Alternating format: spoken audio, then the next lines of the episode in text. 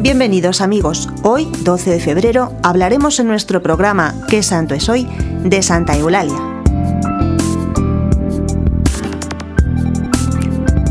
Santa Eulalia es una de las santas más famosas de España.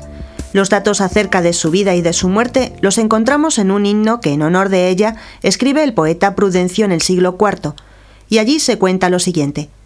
Cuando Eulalia cumplió los 12 años, apareció el decreto del emperador Diocleciano prohibiendo a los cristianos dar culto a Jesucristo y mandándoles adorar a los ídolos de los paganos.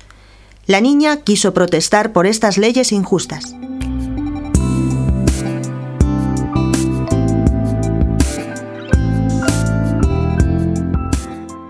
Sus padres, para evitar el martirio de la joven, se la llevaron al campo, pero Eulalia se escapó y llegó a la ciudad de Mérida, se presentó ante el gobernador daciano y le protestó valientemente, diciéndole que esas leyes que mandaban adorar ídolos y prohibían al verdadero Dios eran totalmente injustas y no podían ser obedecidas por los cristianos.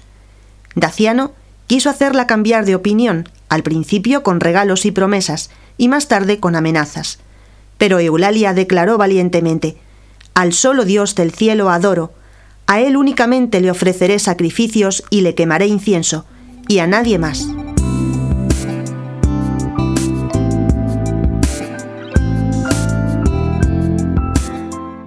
El juez pagano mandó que la golpearan con varillas de hierro y que sobre sus heridas colocaran antorchas encendidas.